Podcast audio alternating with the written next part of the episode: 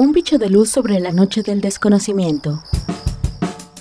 Divulgación de la ciencia, la tecnología y el arte en la Universidad Autónoma del Estado de Hidalgo. Un podcast con la maestra Elsa Ángeles Vera. Luciérnaga. Luciérnaga.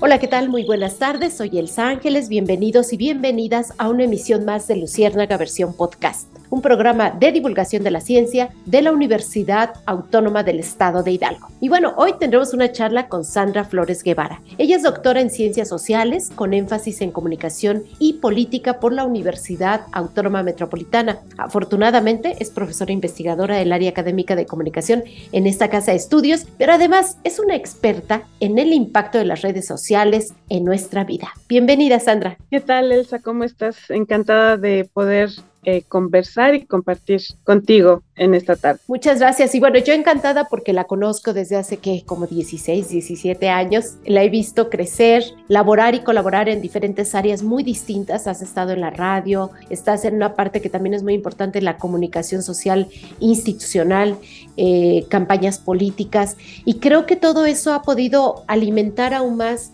esta línea de investigación tan moderna que tienes tú, además eres muy joven, ¿no? En cómo nos impacta, cómo se pueden utilizar bien, pero también todo lo mal que se puede generar a través de las redes sociales. Entonces te he visto caminar por ahí. Tienes un libro bien interesante, ¿no?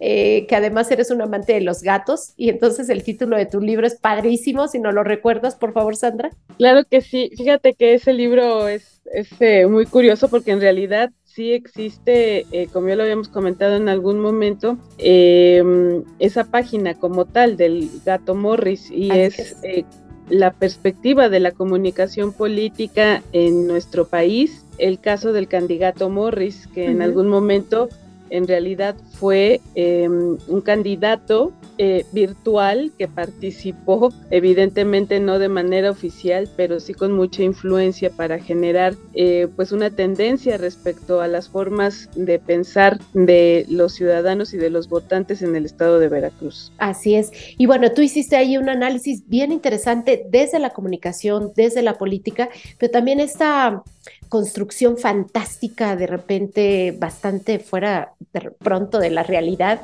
que pueden significar las redes sociales. Y ahora te metiste a una página que pues ha generado películas, fantasías, eh, problemas, eh, inicio de averiguaciones previas, que es el Tinder, ¿no? Y estás haciendo una colaboración muy interesante con otras investigadores, investigadoras, perdón, que están abriendo brecha. Y entonces me gustaría que nos platicaras de eso, porque justo el tema de nuestro podcast eh, le pusimos algo así como Tinder y la construcción falsa de uno mismo. Platícanos un poco de ello. Así es, fíjate que esta colaboración que se está realizando con el cuerpo académico de la Benemérita Universidad Autónoma de Puebla, eh, un cuerpo académico que tiene que ver directamente con la salud y la comunicación. Em, pues hemos venido ya trabajando con algunos otros proyectos eh, hace algunos años para acá y que están relacionados eh, directamente con los fenómenos de la comunicación, pero fuimos haciendo tendencia respecto a cuál es el cuidado de la salud, cuál es el cuidado de los individuos, de los sujetos, de los grupos sociales y nos fuimos eh, dando cuenta que a partir de este eh, vínculo pues existen diferentes líneas de investigación y diferentes fenómenos que podemos ir observando. Y este, mm, este nuevo proyecto que se está realizando con las eh, compañeras del Cuerpo Académico de, Salud y Comunicación, de, Comunicación, de la licenciatura en Comunicación de la Universidad de Puebla, con la doctora Edith Molina Carbona, Em, tiene, tiene una relevancia muy significativa, muy importante, porque además eh, tiene que ver con algo que nosotros no hemos terminado de entender y que significa mucho respecto al uso de la tecnología, respecto al uso de las diferentes plataformas que aparentemente las utilizamos eh, sin eh, mayor trascendencia y que al final de cuentas nos están haciendo repensar nuestro día a día y nos están haciendo repensar en relación a las formas en cómo nos presentamos en las redes, a la forma en la que nosotros estamos interactuando con otros, em, e incluso también a la forma en cómo los demás nos están mirando y em, pues esta interactividad que estamos realizando eh, atravesados con las redes sociales em, digitales y que por supuesto están definiendo y redefiniendo el día a día de los individuos y están redefiniendo la organización de los grupos y por supuesto de las sociedades. Y lo acabamos de mirar recientemente en estos em, obsesionados dos años de pandemia, en donde pudimos eh, continuar nuestra vida y continuar y lo entrecomillamos, pudimos continuar nuestra vida, nuestra eh, actividad laboral, nuestra parte, quienes estamos en la academia atendiendo em, pues las clases, atendiendo diferentes cuestiones eh, a través de la virtualidad y todo se volcó para la virtualidad. Entonces ese fue un caso eh, interesante por observar un caso muy importante en donde estamos redefiniendo, insisto,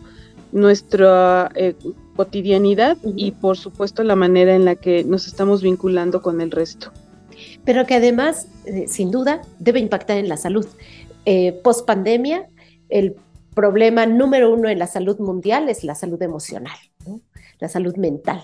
Y entonces tú cruzas algo que es maravilloso son las redes sociales, estas nuevas tecnologías que por supuesto nos resuelven la vida en muchos sentidos, pero por el otro lado es qué construcción hacemos de uno mismo, de nuestra imagen, de quiénes somos, cómo nos mira a nosotros y cómo nos pega nuestra salud. Con respecto a Tinder de manera especial, que es una plataforma para buscar pareja, ¿no? Este, ¿Cómo lo ves? ¿Por qué lo abordaron? ¿Por qué, ustedes como investigadoras, como científicas dicen, aquí hay que poner atención? ¿Qué es lo que está pasando ahí, Sandra? Fíjate que sí, justo fue precisamente por em, las diferentes problemáticas que empezaron a surgir en plena pandemia y mm, porque empezamos a ver que había diferentes afectaciones a nivel individual por em, la, la, restricción, ¿no? De no poder estar fuera, de no poder convivir, de no poder compartir y que em, como individuos y como grupos sociales empezamos a buscar alternativas de comunicación con otros. Em, de por sí el fenómeno de los vínculos afectivos a través de las redes eh, digitales eh, se ha fortalecido y ha tomado también nuevos rumbos desde su aparición. Todo un tema, ¿no? Sí, por supuesto. Em, empezamos a mirar desde hace unos cinco años atrás que los vínculos eh, afectivos, particularmente entre adolescentes y entre jóvenes, que es algo que ya habíamos sondeado, eh, con énfasis en, adolescentes, e hicimos un estudio comparativo de la forma en cómo los estudiantes de la Universidad de Puebla y algunos estudiantes de la Universidad de Hidalgo establecían sus vínculos emocionales eh, y también incluso el ejercicio de su sexualidad a través de las redes eh, digitales, empezamos a mirar que no solamente se quedaba en ese sector, empezamos también a observar que justo con la pandemia empezó a existir, pues, mm, digámoslo de alguna manera, una necesidad por establecer un vínculo con otros por esta parte de la restricción eh, social y por el, famoso quédate en casa, pues se buscaban alternativas de convivencia. Y una de las eh, plataformas que tuvo eh, mayor demanda, no solamente en México, en América Latina, sino a través de en otros países y en el resto del mundo, fue Tinder porque es muy accesible, porque es muy fácil abrir un perfil, porque te permite eh, sin duda eh, poder establecer comunicación y conversación con muchas personas de acuerdo a los perfiles que tú empiezas a definir y también de acuerdo a cómo te presentas y te construyes. Y eso es algo que nos llamó mucho la atención porque mm, eh, en esta observación que empezamos a realizar, hemos de decirlo, creamos eh, un perfil para poder eh, observar. Y es un perfil que está definido también y está aceptado además como un perfil de observación. em, para, para poder... O sea, ¿la plataforma te lo permite, perdón? Sí, la plataforma lo ha permitido. No tienes que hacer un perfil falso. No, no, nosotros no hemos hecho ningún perfil falso e incluso por, yo creo que por cuestiones, eh, eh, eh, me parece que generacionales y un poco de, mm, a lo mejor hasta de aceptación con las redes, no hemos querido hacer un perfil personal o un perfil falso como tal.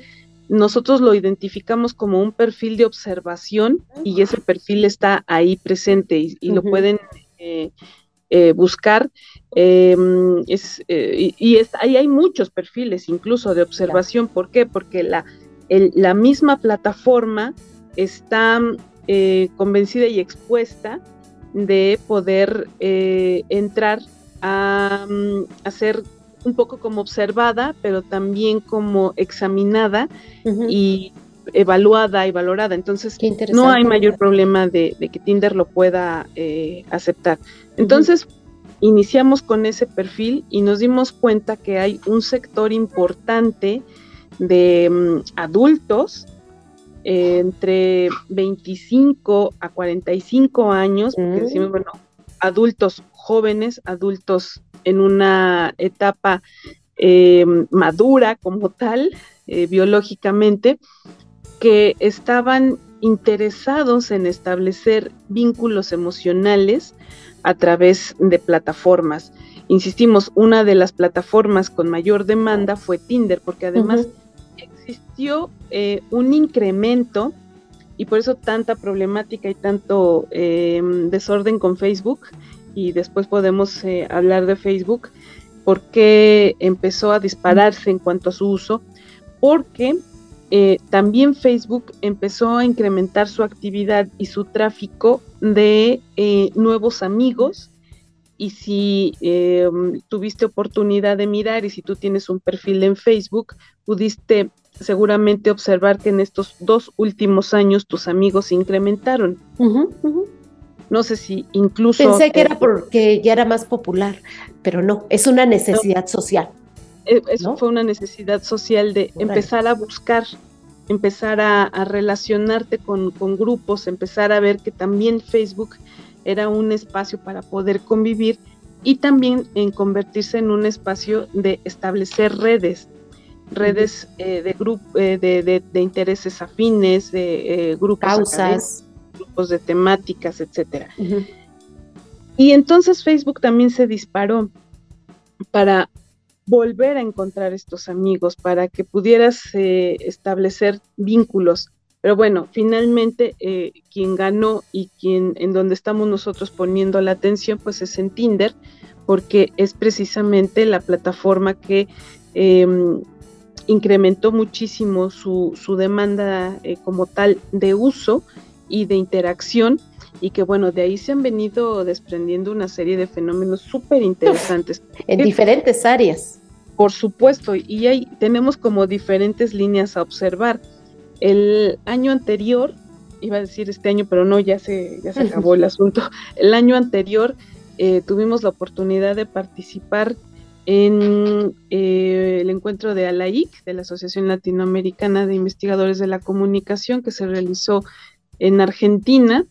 Eh, una de mis compañeras fue la que asistió y ahí presentamos eh, el avance de la investigación como tal y eh, después de ahí mismo nos invitaron para que pudiéramos participar en otro encuentro en Perú.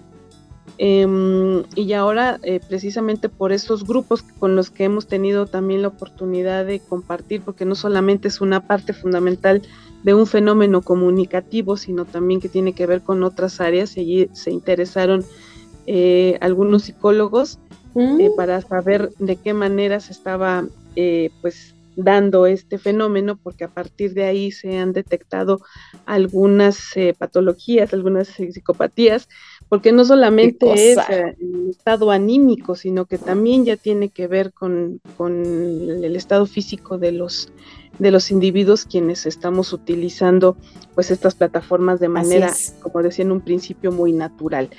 Y em, pues en este año también nos vamos a presentar en Ecuador, eh, en, otro, encuentro, porque pues este este auge que ha tomado esta plataforma. Es de suma importancia estudiarlo actualmente y eso que nos digan ustedes qué onda con, con, eh, con, lo que sucede quienes se meten a esas, esas plataformas, ¿no? Fíjate que precisamente em, te decía cuáles son estas temáticas y qué, qué onda, qué está sucediendo.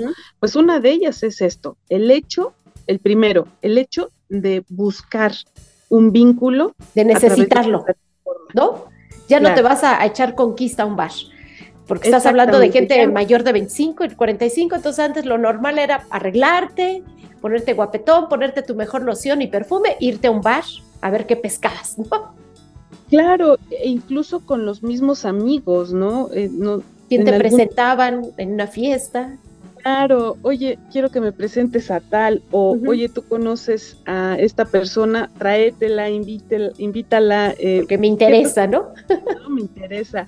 O oye, quiero conocerla, ¿por qué no vamos? Diferentes eh, formas, ¿no? Por supuesto que la modalidad de los vínculos conforme vamos evolucionando van cambiando, pero el observar que hay una necesidad de uso a través de las eh, redes, pues es evidente que vamos modificando también eh, eh, el lenguaje, eh, buscamos una manera particular de expresarnos que seguramente no es la misma a la que estamos acostumbrados, a cómo platico con una persona, con un amigo, con un compañero de trabajo, a cómo me voy a expresar a través de la red.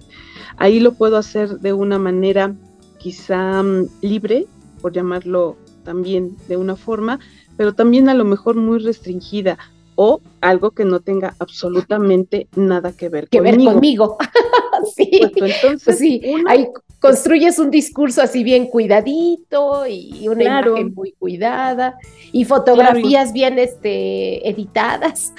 Sí, no, pues ahí voy porque una es em, el buscar eh, la plataforma otra es la construcción de un discurso particular y un discurso que tiene que ver con em, la parte comunicativa y que en principio es eh, relacionado con el lenguaje, con lo que tú estás expresando. Pero también ahí del lenguaje no solo es la oralidad, sino también la forma en la que te estás presentando. Entonces lo vamos también vinculando con diferentes eh, teorías comunicativas y es de ahí donde hemos explotado muchísimo y hemos eh, avanzado también para poder argumentar propiamente. Y justo en esta mm, eh, forma de ver la manera en la que se construye eh, la imagen de las personas, pues tiene que ver con algo incluso de lo más simple y es con la foto que nosotros utilizamos en, nuestro perfil de lo que hoy también significa WhatsApp. Entonces, no vas a poner cualquier imagen, tú buscas una imagen que te representa y puede ser una imagen de ti mismo o puede ser una imagen que ya esté elaborada, pero que la estás adecuando para ti y la estás eh, apropiando. Entonces ahí tú buscas una fotografía que tenga una eh, imagen que sea agradable a, a ti pero también porque lo estás pensando en cómo te van a mirar los demás. Entonces ahí hay dos cuestiones eh, en donde estamos construyendo nuestra imagen desde la oralidad y desde la misma em, fotografía que estamos eh, eh, utilizando. A partir de ello, entonces ya vamos como por una cuarta línea que tiene que ver con la identidad. Cómo quiero que me miren los otros y cómo se están construyendo los otros una idea de mí, de mí, que me va al mismo tiempo a refrendar, que me va a respaldar en cuanto a la manera en la que estoy pensando en cómo me van a ver. Entonces esa va a ser una identidad digital. Por supuesto que esa identidad no tiene absolutamente nada que ver con lo que realmente soy. Entonces, si así como en WhatsApp estamos utilizando la mejor fotografía o en el Facebook estamos tratando de publicar las mejores fotografías para que los demás nos vean y nos reconozcan de cierta manera, pues entonces ahí nosotros estamos rehaciendo una y reconstruyendo una imagen de nosotros. Pues en Tinder es una cosa impresionante porque lo que se está presentando pues es lo mejor de mí, pero aderezado. aderezado con, todo lo que tú le quieras eh, atribuir y, poner. y, y, qué sucede? ¿Se les pasa como que la mano? En el, sí. Eh, sí. sí. Sí. Cosa tremenda. Imagínate que cuando estás eh, platicando con alguien a quien, a quien apenas estás conociendo, bueno, pues, estás hablando de por sí, ¿no? de ti, ¿no? Claro, por supuesto. Recuerda, haz un retroceder de hace unos 30 años y entonces pues nos vamos a acordar de la forma en la que tú te presentabas con el otro y bueno, mirabas de una manera y te expresabas propiamente. Bueno, pues eso está sucediendo exactamente igual, pero atravesados por la tecnología y eso está súper aderezado con Tinder.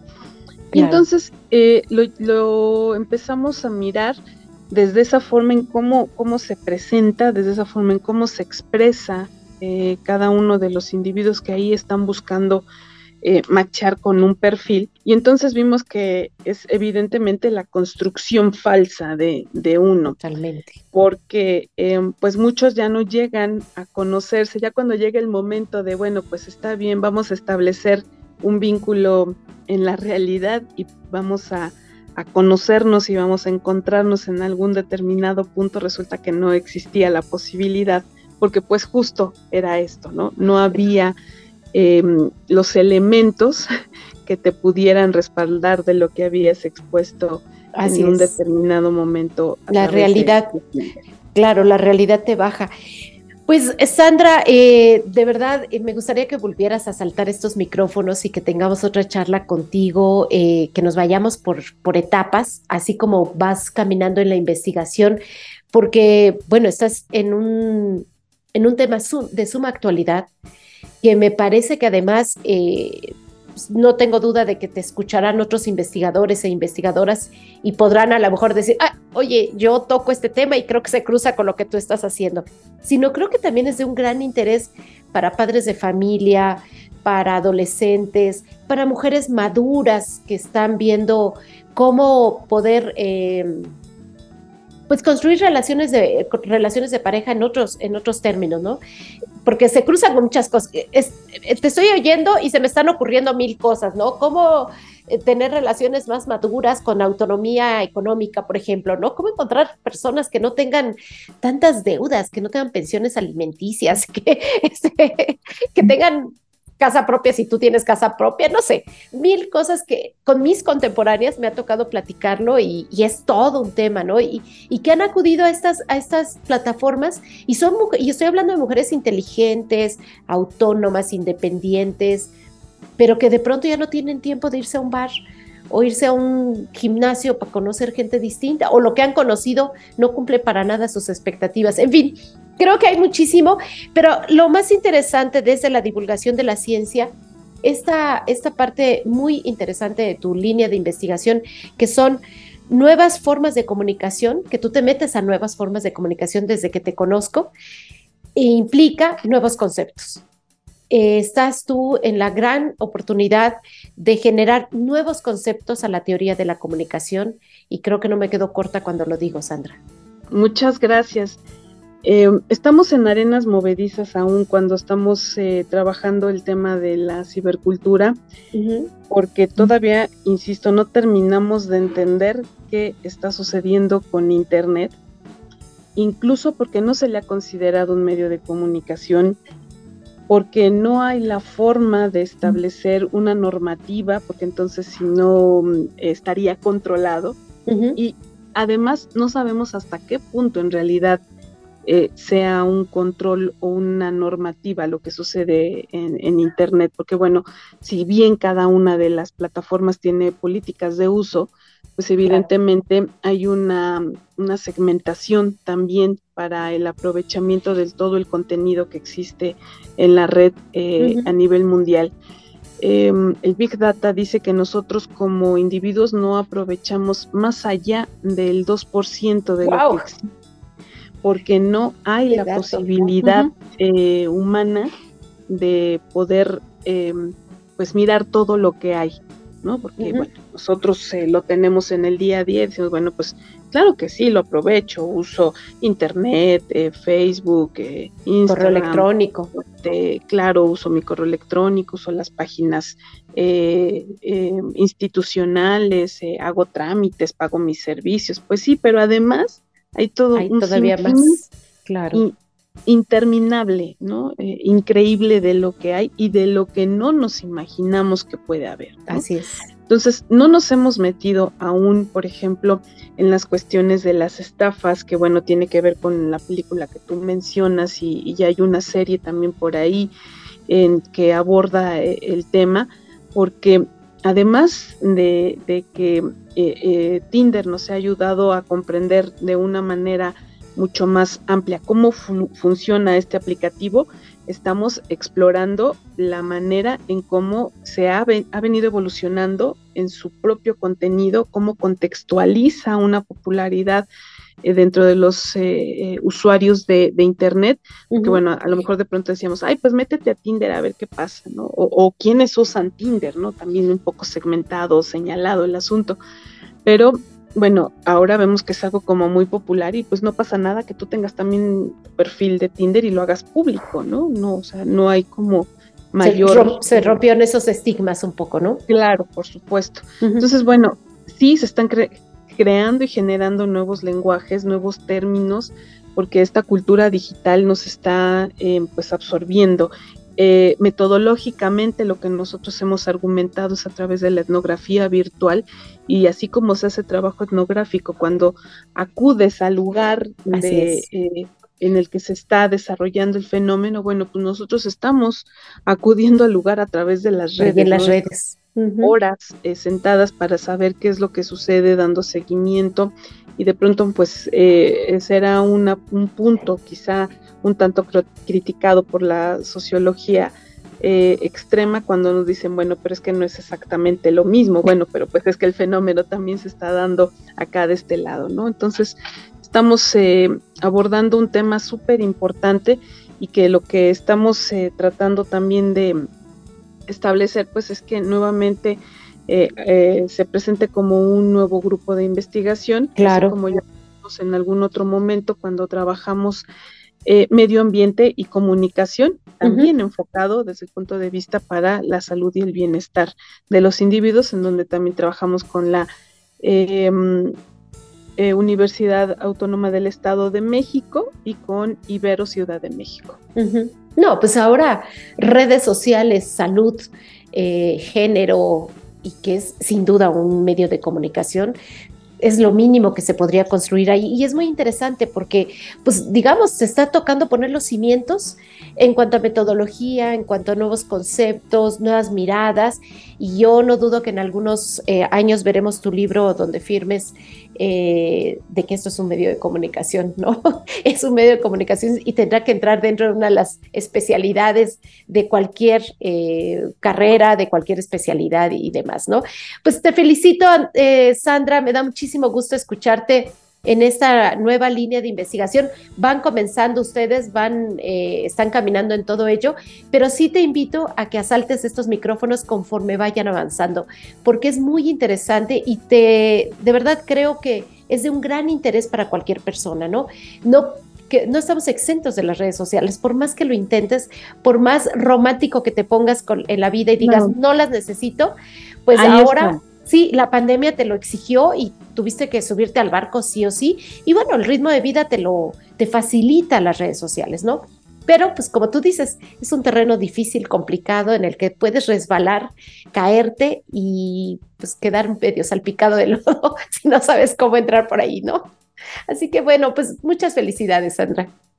Gracias, muchísimas gracias y estamos en, en esta mm, pues en este trabajo, en este desarrollo, en este reto también para nosotras, porque pues eh, cada vez que nos eh, hemos presentado en, espacios académicos surgen nuevas líneas, nuevos intereses y obviamente también el ojo crítico y serio de otras áreas que nos invitan a reflexionar por ese lado, ¿no? Entonces, pues con esa rigidez y esa rudeza para poder ir em, estableciendo nuevos caminos y pues con mucha seriedad y, vamos a sacar los micrófonos cuando sea necesario. Perfecto, no, pues la ciencia es diálogo y la ciencia es comunidad.